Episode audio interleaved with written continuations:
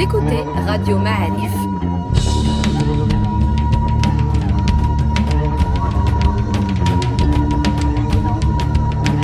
Le podcast Histoire.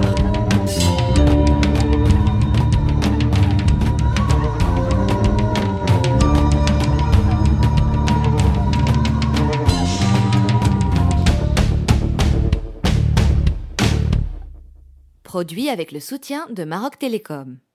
Ici Radio Ma'alif, bienvenue à tous, bienvenue aux amis de, du podcast et bienvenue aux amis du podcast Histoire, puisque c'est un nouveau podcast Histoire qu'on va aujourd'hui, euh, qu'on vous propose aujourd'hui avec un invité de marque, euh, j'accueille aujourd'hui le sociologue, professeur à l'université Hassan de Casablanca, Jamal Khalil. Bonjour Jamal. Bonjour Reda, bonjour Hamza. Tu as proposé de nous parler aujourd'hui de la violence. Alors, euh, comment est-ce que tu veux attaquer, je crois que c'est le bon mot, attaquer ce, ce sujet? Je crois que la notion de, violence est partout. Maintenant, on va essayer de le voir un peu d'un point de vue pas historique, mais beaucoup plus d'un point de vue anthropologique. Et après, on va essayer de le lier à notre environnement de vie. Parce qu'à chaque fois qu'on parle de violence, on entend toujours parler de on va éradiquer la violence, on va faire ça, on va faire ci, mais généralement, quelques années après, il n'y a pas grand-chose qui change. Donc ça veut dire que la violence, elle est intrinsèque, elle est, et c'est quelque chose d'assez compliqué à comprendre. C'est même anthropologiquement, on est dedans. Donc je vais essayer d'expliquer un peu le concept d'un point de vue anthropologique et ça veut dire on rentre un peu dans l'histoire, mais pas seulement dans l'histoire, même dans la préhistoire, même des premiers temps des, des premiers hommes. Et après, j'ai essayé d'en parler euh, au niveau de, au niveau de l'espace, l'espace qu'on vit. Et on prendra comme exemple la ville de Casablanca. Je t'écoute et nous t'écoutons. Tous les gens qui sont derrière, derrière ce podcast t'écoutent. Donc, au niveau du temps, la violence, elle est liée à la survie de l'homme, dès le départ. Alors on remonte un peu au premier hominidé, au premier humain, ça veut dire si on remonte euh, du temps de ce qu'on appelle Homo habilis ou Homo erectus, ça veut dire pratiquement 2 ou 3 millions d'années, on se rend compte que l'homme, il avait commencé à construire quelques instruments. Ces instruments, ça peut être des armes. Il a construit le biface avec le silex. Ça veut dire qu'il y avait une arme pour chasser. Pour, chasser. Mmh. L'homme n'est pas disposé de, comme les autres animaux, comme les autres mammifères, il n'a pas en lui des armes telles que les griffes ou bien les dents avec lesquelles il peut attaquer, tuer, comme un lion, comme un, comme un loup, comme, donc l'homme, il n'a pas d'armes, il ne peut pas tuer à main nue. Donc il a fallu un certain temps pour qu'il invente des armes et pour pouvoir chasser. Les animaux, les chimpanzés, les lions et tout, ils peuvent tuer leurs congénères ou peuvent tuer d'autres animaux sans avoir besoin d'armes ni d'outils. Ça veut dire que s'ils peuvent tuer, cette espèce va finir par disparaître. On se tue les uns les autres et après, il n'y aura plus personne parce qu'on a la capacité de tuer. Et en fin de compte, on a encore des chimpanzés, on a encore eu des, on a encore des lions, des animaux, des prédateurs qui existent. Donc comment se fait-il qu'ayant la possibilité de tuer l'autre, on vit encore? Donc ça veut dire que en plus de cette capacité de tuer, ils avaient aussi une capacité qu'on appelle l'évitement. Ça veut dire on peut, une fois que deux, par exemple, deux lions sont entre eux en train de se battre, à un moment donné, quand l'un fait, fait preuve de soumission, il s'en va et l'autre le laisse, il ne le poursuit pas. Et là, ça a permis aux espèces de continuer. L'homme n'a pas cette capacité de tuer, donc par conséquent, il n'avait pas naturellement cette capacité d'éviter le conflit et d'éviter la violence avec l'autre. Donc quand il a commencé à inventer les premières armes, la race humaine aurait pu disparaître. Mais ça veut dire que en parallèle, il s'est développé quelque chose comme l'évitement, quelque chose qui permet de survivre et de ne pas agresser l'autre. La, socialisation, tu veux dire? La socialisation est une sorte de morale.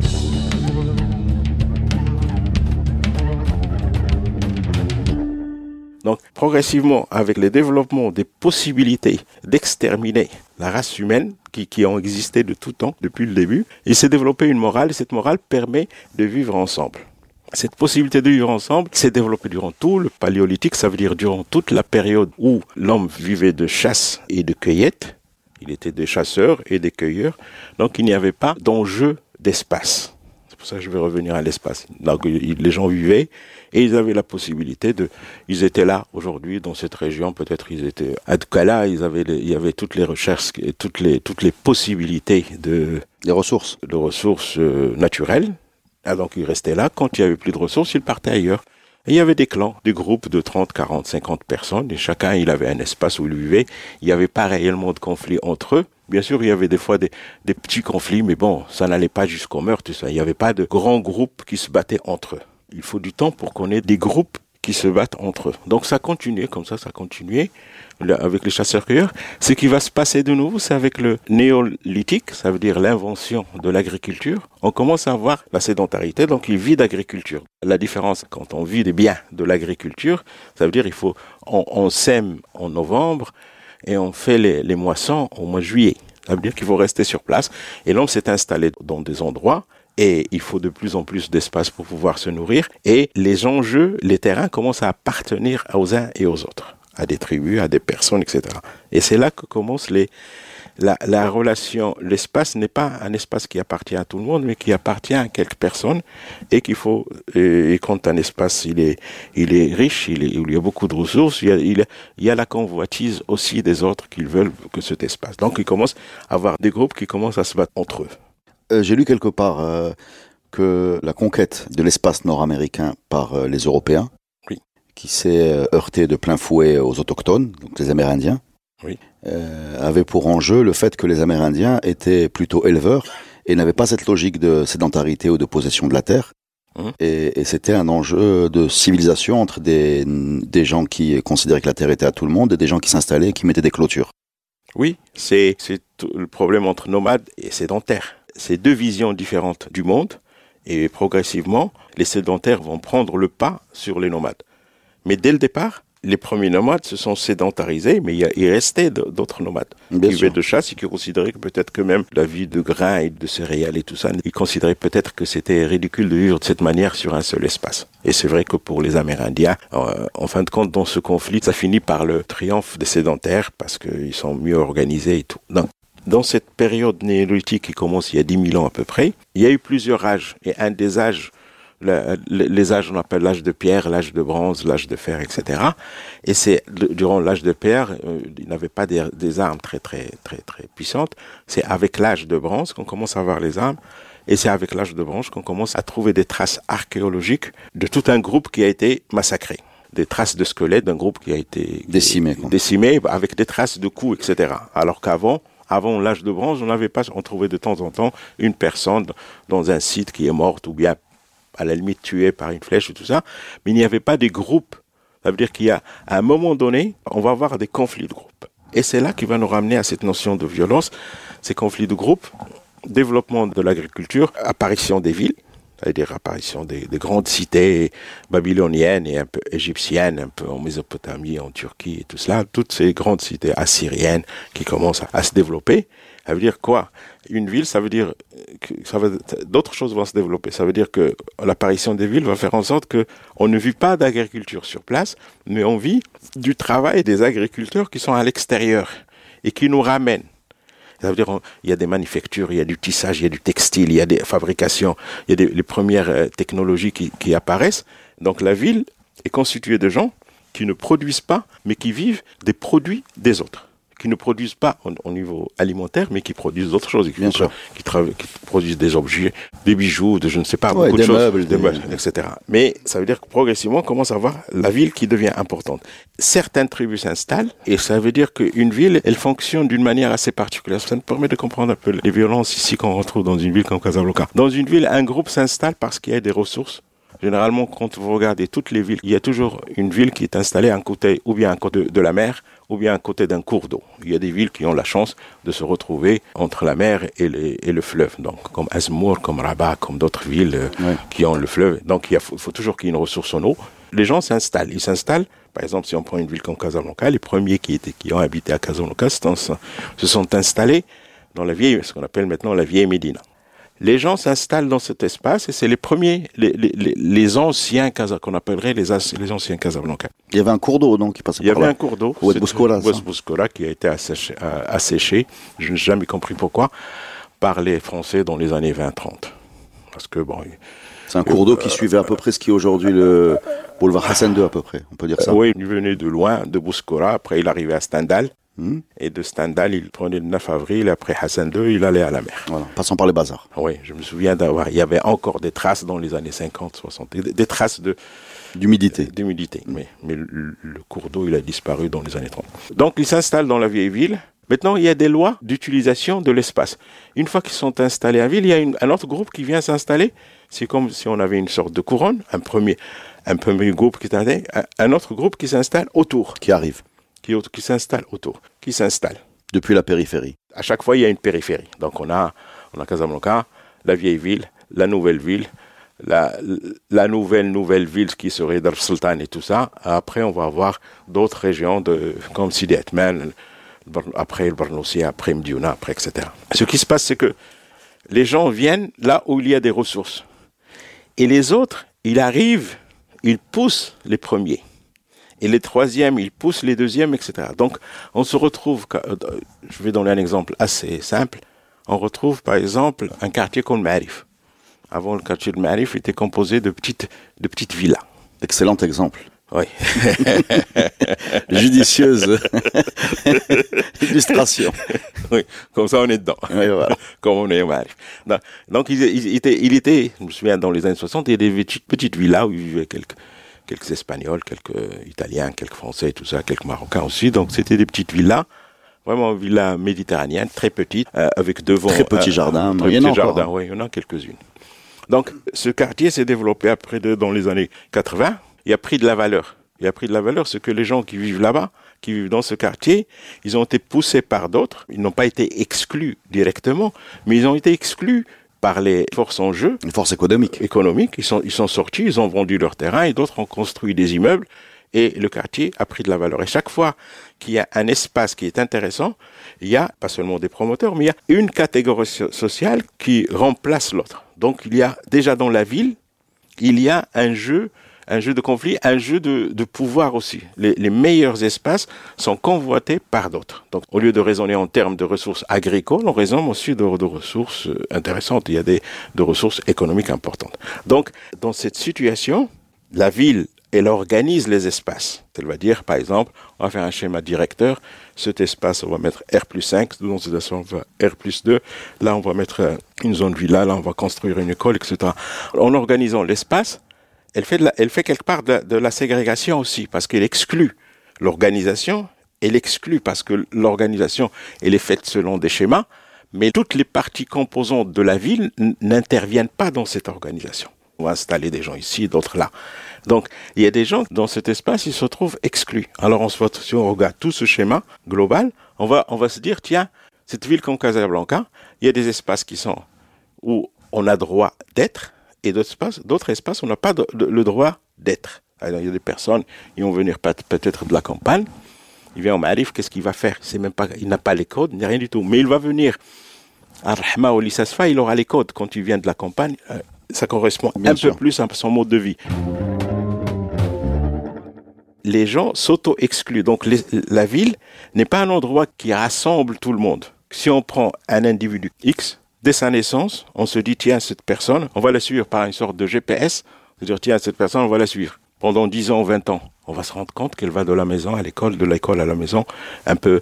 Le circuit qu'on a, chacun de nous a dans la ville, il est très réduit. Ça veut dire que on a intériorisé l'exclusion. Cette intériorisation d'exclusion génère de la violence. Ça veut dire que moi j'en veux à des personnes. Je ne sais pas l'expliquer, je ne sais pas comment dire. J'ai l'impression que je ne peux pas aller là. Et dans l'autre sens, c'est possible. Il y a quelqu'un qui a grandi dans, dans un milieu aisé, protégé, va avoir de la difficulté à aller dans certains quartiers populaires de Casablanca. Donc, la ville, même si elle rassemble des catégories sociales très diverses, et en même temps, les gens s'excluent. De cette exclusion naît des animosités. Donc, l'espace est un espace qui génère de la violence. Parce qu'une des raisons principales de la violence d'un individu, c'est de prendre l'espace. On, on se bat pour des espaces. On se bat pour trois choses, en fait. Quand on se bat pour des raisons spatiales, on se bat avec l'autre pour des raisons sexuelles aussi pour, euh, pour survivre. Et, et c'est tout. Donc, euh, raison spatiale, raison sexuelle. Maintenant, vu que les espaces excluent les uns et les autres, généralement, les personnes veulent accéder. En 81, quand il y avait la manif, les gens voulaient accéder. Les manifestations, tu parles de Casablanca De Casablanca 81. Les, mmh. les, gens voulaient aller voir tous ceux qui habitaient dans les villas. Disaient à l'époque, ils ont du gazon qui fait un demi-mètre. Donc l'imaginaire de, de, de, des personnes. On, on, ressent encore cette violence de, de, classe, on la voit aussi sur les réseaux sociaux par exemple, où euh, quand fuient des vidéos de mariage ou de fêtes huppées, oui. euh, elles attirent de la violence, de commentaires par rapport aux gens qui se sentent exclus de ce mode de vie. Oui, là tu parles d'Internet, tu parles des réseaux sociaux qui, qui, oui. qui a ramené quelque chose d'autre, qui a ramené une autre, ça veut dire, ça a ramené une, une information qu'on n'avait pas. Avant, en 81, dans les années 60, on ne savait pas comment les gens vivaient. On n'avait pas, accès, accès au mode de vie des gens. On savait qu'ils étaient, on disait, les BSL, ou les riches, ou n'importe quoi. C'était moi, on n'avait pas une idée sur ce riche, ça voulait dire quoi. Et pauvre, on savait ce que c'était qu'un pauvre pour les, pour les pauvres. Chacun, chacun savait ce qu'il était dans son groupe social, mais on ne savait pas comment les autres vivaient. Ça va dans les deux sens, c'est-à-dire que même Bien un sûr. riche ne sait pas ce que c'est qu'un pauvre. Ne sait, ne sait pas. Voilà. Oui. Il le fantasme aussi parfois. Oui, oui, oui. Il, il se trompe souvent. Ouais. Mais dans l'autre sens aussi, on se oui, trompe. c'est ça. Donc on, a, on a la méconnaissance de l'autre fait qu'on lui attribue des choses qui peut-être il n'a pas. Hmm. Avec le net, on commence à diffuser des informations, et surtout avec. Euh, il faut séparer aussi le net. C'est surtout avec les smartphones, les années. C'est très récent cette possibilité de voir ce qui se passe. Ça date de 2010 et plus. Avant, on avait le net, on avait Internet, mais bon, on circulait pour voir Wikipédia, voir des choses. Maintenant, avec, avec les smartphones, avec les applications très rapides telles que WhatsApp et tout ça, on a, on a la possibilité de voir autre chose. Dans la révolution du net, il y a une nouvelle révolution avec Ouais. les smartphones. Ouais. Et, et- et cette révolution des smartphones, est-ce qu'elle c'est un, un facteur pour toi euh, également de violence? C'est c'est un facteur de transparence. Transparence, mais qui peut être aussi transformé parce qu'on ne sait pas où, où ça peut aller. Ça permet de comparer. Euh, chacun peut faire un, benchmark. Mais excuse-moi, euh, quand tu dis euh, une transparence, on a l'impression qu'on est devant une vitre qui, qui était opaque et qui n'est plus opaque. On peut aussi, il y a une autre façon de voir les choses qui est qui a un effet un peu grossissant de loupe par rapport, par rapport à la nature des informations qui sont relayées et qui font que tu vas avoir plus accès à l'information, j'ai envie de dire, euh, exceptionnelle, tordue, insolite, voire bizarre ou violente qu'à la réalité d'une d'une réali- réalité d'une situation que tu ne connais pas. Tout à fait, je suis d'accord parce que il y a parfois des personnes qui me posent la question. Que pensez-vous de l'augmentation de la violence à Casablanca? Je dis comment vous mesurez la vi- la- l'augmentation de la violence? On n'a pas fait une mesure à un temps T0 pour pouvoir euh, et, et à un temps T1 pour pouvoir dire qu'il y a augmentation. Les gens pensent ce qu'ils voient. Il y a une augmentation de la visibilité de la vie. Ben oui, oui, de la visibilité. Mais ce qu'ils voient, euh, avant ils ne voyaient pas. Donc euh, les gens voient, voient des choses, maintenant on parle beaucoup plus de, de la violence aussi, parce que parler de la violence, même pour la presse et pour beaucoup de choses, c'est vendeur de parler de violence. Moi, j'avais parlé à un policier qui m'avait dit que les crimes de sang à Casablanca avaient beaucoup, beaucoup chuté dans les 20 dernières années. Oui, Je sais pas si ça oui, alimente. il- il- euh, oui, oui, ça lui, va. lui, ça va, lui, ça- a- il a accès à, bon, peut-être pas des statistiques, mais au moins l'expérience de son activité sur des années. Et il me disait que c'était, contrairement à ce qu'on répète souvent, en chute. Oui, oui. Euh, Je me souviens que dans les années 80, 10, euh, il n'y a pas seulement le net, il y a aussi le, tout ce qui est télé. Euh, L'ouverture des, des, des nouvelles télés de, de, du paysage audiovisuel et euh, les gens avaient suivi ce qui se passait en Roumanie, la chute euh, de Ceausescu. Et tout cela. Et ils ont vu un peu voilà, un chef d'État qui avait été fusillé par la suite et tout toutes les révolutions qu'il y a eu par la suite. Et ils les avaient vus. Euh, on n'imagine pas, euh, on n'a jamais vu ça on a- Non. à la télé. Après, maintenant, aujourd'hui, hier, au Liban, il, euh, il y a eu une manifestation monstre au Liban à cause de WhatsApp, mais c'est un prétexte. Et en Chili, il y a d'autres manifestants, manifestations. Et à Barcelone. Et à Barcelone. Et en Algérie. Et en Algérie. Ça veut dire que on voit en live ce qui se passe. Donc on, on se benchmark. Maintenant, on n'a même pas besoin d'allumer la télé et s'installer pour voir. On le voit directement dans le WhatsApp. Ça veut dire que l'information, on n'est plus dans un temps eucl- euclidien, on est dans, dans un temps topologique. Ça veut dire que tout, ce- tout ce qui se passe, on, on l'a tout de suite. Il ne faut pas un certain temps pour que l'information passe. Ce benchmarking qu'on peut faire, à ce que chacun peut faire à n'importe quel moment, qu'est-ce qu'il en fait? Est-ce qu'il va dire je veux être comme l'autre? Ou bien, alhamdoulilah, je suis pas comme l'autre. Oh, alhamdoulilah, je suis pas comme l'autre. Ou bien il se dit mais je ne savais pas qu'il y avait des gens qui vivaient dans, de- dans ces conditions, que ces conditions soient positives ou négatives. Maintenant, est-ce que ça amène de l'action? Ça, j'en suis pas sûr. Mais ça peut ramener de la, Réflexion. euh, de la réflexion et surtout de la frustration. Et cette frustration, elle peut rester jusqu'à un certain moment.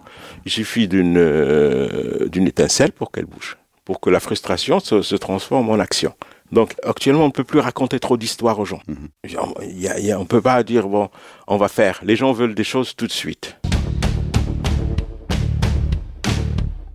Revenons à, l'histoire un peu de. Donc, tu nous as parlé de violence euh, pour défendre un territoire. Tu nous as expliqué que la sédentarité avait créé un peu la propriété et la gestion de l'espace, la bagarre pour l'espace. Puis on a fait un bond, on est arrivé à, Casablanca et les violences un peu sociales du fait que des groupes se, bagarraient pour euh, pour des zones. Euh, moi, j'ai une question. Qu'est-ce qu'il y a de typiquement, enfin, ou pas d'ailleurs, marocain dans en quoi la nôtre est, caractéristique? Qu'est-ce qu'elle a de spécial la violence marocaine dans notre histoire ou alors on n'a rien de spécial et on est complètement interchangeable dans n'importe quelle euh, autre région géographique? Si on rajoute l'élément la relation homme-femme, il y a quelque chose de particulier. Donc là, tu veux, tu veux rajouter euh, une, une, une violence euh, un peu domestique, quoi? Il y a cette exclusion de certaines personnes de certains espaces. Mais cette exclusion est accentuée pour les femmes. Elle est doublement exclue. Oui, doublement exclue. Une femme ne sort pas la nuit une femme qui sort la nuit, à partir d'un certain, enfin, elle peut sortir bien sûr, mais il faut qu'elle se protège, il faut qu'elle soit en voiture, etc. Il faut soit, mais une femme seule qui se promène dans la ville euh, à minuit, il y a une exclusion. C'est ce qu'on retrouve un peu, cette transposition des villages, elle existe aussi dans les, dans les villes. Alors que dans certaines villes, bon, bien sûr, les femmes sortent la nuit, seules. Non, en Europe, pas dans les pays arabes. Maintenant, de cette exclusion des femmes de l'espace, elle se fait essentiellement par, euh, pas la découverte, mais la construction d'un nouveau mode de vie. Une femme, quand elle sort dans la rue, elle doit se protéger différemment. Par exemple, une femme qui marche sur le trottoir, elle elle va calculer tout. Elle va calculer si le sac, elle le met à gauche ou à droite en fonction du trottoir. Ouais, elle va, elle va calculer la vitesse, l'endroit par lequel elle passe, euh, l'inclinaison du regard. Elle, elle sort de sa, elle, elle, sort de chez elle, elle va se dire, tiens, je sors, je, suis à Dar Sultan, je vais aller euh, au Marif ou bien n'importe, elle va se dire que elle a, elle a déjà une feuille de route, elle a déjà un schéma du chemin qu'elle va parcourir. Un homme, quand il sort, il sort. Ah, bon, il fait maintenant un chemin parce que pour pas perdre de temps avec tous les embouteillages. Mais bon, euh, mais quand il sort, il n'a pas besoin de calculer toutes les ondes sécuritaires, bien sauf la nuit, lui aussi il a des problèmes. Mais pour une femme, c'est elle, sort, elle sait qui, va l'accompagner, comment elle va faire, comment elle va traverser. Elle, a une traversée d'une rue un peu violente. Donc ça veut dire qu'il y a chacun de nous un schéma des lieux. Il sait quels lieux sont violents et s'ils ne sont pas. Chacun de nous a éliminé de son territoire certaines zones. Tu as dit un peu rapidement euh, les pays arabes, euh, c'est un peu le cas partout, euh, sans se comparer jusqu'à avec l'Europe par exemple. Mais est-ce que tu penses que l'espace public est plus accueillant pour les femmes, par exemple, dans, des pays comme le, le Sénégal, le Mali, et le Niger, ou pas? Euh, je connais pas les autres pays, mais le Sénégal, je connais. Je peux dire que, c'est plus accueillant pour les Sénégalais. D'accord. Sénégalaise, d'accord. D'où question subsidiaire. Pourquoi? On pourrait mettre une hypothèse. D'abord, le Sénégal, c'est un pays qui est aussi musulman et il y a une minorité chrétienne importante. C'est différent. Donc, le, statut de la femme, il y a une composition entre les deux. parce que dans les pays plus musulmans, euh, le statut de la femme, il est excluant. L'espace extérieur aux femmes il est plus fermé qu'ouvert. Et quand, tu, et quand il est ouvert, c'est juste plus euh, dérogatif qu'autre chose. Ça veut dire qu'on on préférait qu'elle reste chez elle, dans les pays arabo-musulmans. Maintenant, au Sénégal, dans les pays africains, subsahariens, je veux dire, je pense que cette mixité, cette, il y a une tolérance religieuse qui donne cette possibilité d'ouverture. Si on prend l'Europe, bien sûr, il y a la religion, les religions, la religion chrétienne, catholique, protestante et tout, mais ils ont deux sources de référence. il y a la source euh, judéo-chrétienne, mais il y a la, source euh, euh, gréco-romaine. La constitution de l'Europe se fait avec deux sources de référence. Donc, source religieuse et source non religieuse. La constitution du monde arabo-musulman se fait autour d'une seule référence, la référence à l'islam. Donc euh, cette double référence fait qu'il y a le statut des uns et des autres sont déterminés en tenant compte de cette double référence, en même temps judéo-chrétienne. On parle aussi de la philosophie de Platon, d'Aristote, etc. Nous, on a une seule source de référence, c'est-à-dire l'islam, les temps anciens, l'âge d'or, etc.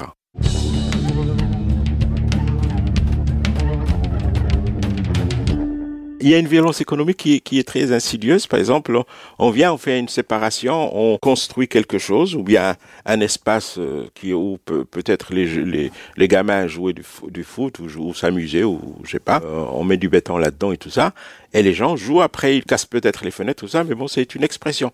Donc il y a déjà une violence de part l'appropriation de l'espace par les promoteurs. Dans une ville comme Casablanca, il y a, il y a pratiquement, il y a très peu d'espace vert. Donc, euh, il y a très peu d'espace pour les, pour des vieux, pour, euh, pour des personnes âgées, pas très peu d'espace pour les enfants. Donc, ça veut dire qu'on, qu'on ne pense pas que l'espace public appartienne au public. Donc, il y a une violence économique qui, qui, ne, qui ne répartit pas l'espace, qui ne permet pas à différentes catégories sociales de à, différentes peurs, les personnes handicapées, les femmes, les, les, les, les, les enfants, tout ça, donc qui leur permet pas, permet pas de vivre dans, dans ces espaces. Euh, comment on diminue la violence? En diminuant la frustration? Euh, En agissant d'abord sur, le, sur les raisons. Je pense on prend une décision quelconque. On va prendre les, personnes des bidonvilles, je, reste dans l'espace, on va faire le recasement des bidonvilles pendant des années, recasement des bidonvilles, recasement des bidonvilles. Euh, recaser un bidonville, ça veut dire quoi? Ça veut dire une personne qui vit dans un bidonville, elle est là. C'est quoi un bidonville? Un bidonville, c'est, des baraques, c'est, un espace euh, ouvert, c'est des petits, enclos où les gens ont peut-être des chèvres, des moutons, des poulets. Mais c'est les gens qui vivent en plein air. On prend ces gens qui sont dans les bidonvilles, on dit tiens, si vous avez une telle tombe, 40, 50 milligrammes et tout ça, vous, on va, vous allez partir, on va, vous recaser, recaser à l'Issasfa, au Rahma ou n'importe où, et on va vous donner un appartement de 50 mètres carrés, vous payez un peu, et vous allez là-dedans. Donc voilà une personne qu'on prend dans un bidonville, qui vivait en plein air, et on le prend, on met dans une case où il a une télé, et a, il vit dans 50 mètres, une famille de 5, 6, 10 personnes. Donc c'est une décision qui, si vue d'en haut, vu de n'importe où, on se dit, tiens, on les. Ouais, avec l'eau, l'électricité. Mais bon, mais quand on regarde le mode de vie, ce gamin, ces, ces enfants qui, qui circulaient dans, dans l'eau et tout ça, c'était peut-être pas très propre, tout ça, mais bon, ils circulaient. Là, il est coincé, il regarde la télé, et le père, il sort pour travailler, et ses enfants, ils vont, à l'école, ils rentrent à la maison, ils sont enfermés. Donc, euh, recasement des vidiles, ça aussi, ça veut dire aussi emprisonnement des enfants. De l'autre côté, ces espaces de 50 mètres carrés de, devant, il n'y a pratiquement pas de parc de jeux ni rien du tout pour les enfants.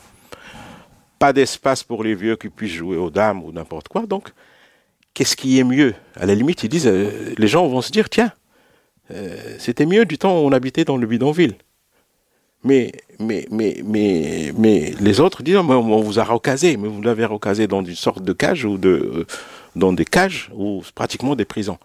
Les effets qu'il y a sur ces grands ensembles qu'on retrouve à l'ISSFA et qu'on retrouve à Rahma et qu'on retrouve dans un quartier comme euh, El Hazani, on, retrouve, on retrouve des barres de, de bâtiments qu'on retrouve qui sont où il y a des milliers de personnes, des milliers de familles parfois, qui vivent c'est les problèmes qu'ont dans d'autres pays comme la France, qu'ils ont eu dans les manguettes, dans les biscottes, dans d'autres lieux. Et, et, ça a créé des problèmes de violence extraordinaires. Il y a certaines villes de France, par exemple, c'était, on a construit après la guerre, on a construit des grands ensembles, on faisait habiter, par exemple, 1000 ou 2000 familles. C'est des grands ensembles. Et on les a construits. Et qu'est-ce qui s'est passé? Il y a eu tellement de conflits, tellement de violence qui s'est générée dans ces espaces qu'au bout d'un certain temps, la seule solution qu'on a trouvée, c'est de détruire ces, grands ensembles.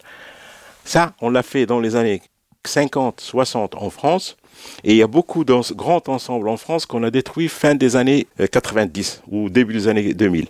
Nous, en 2000 ou en 2010, on refait les mêmes erreurs. Ça veut dire que on fait, on, on, ne, on ne compare pas. Merci beaucoup, Jamel, pour ces précisions. Et à la semaine prochaine pour un nouveau podcast Histoire, les amis. Merci.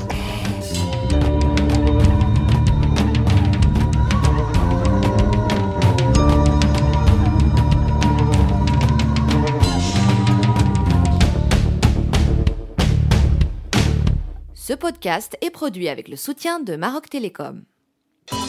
Maroc Télécom, un monde nouveau vous appelle.